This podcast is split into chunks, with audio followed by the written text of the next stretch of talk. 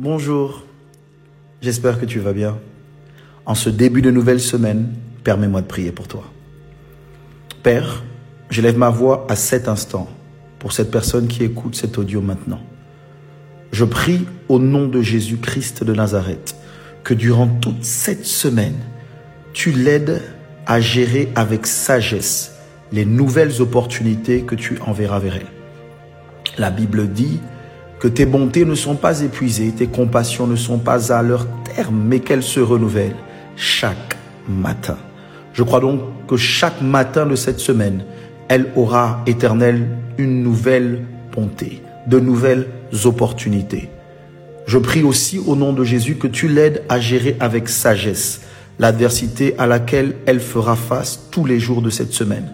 Ma prière, c'est qu'au milieu de tout ça, tu lui donnes la paix. C'est ce que je demande c'est ce que j'obtiens au nom de Jésus. Amen.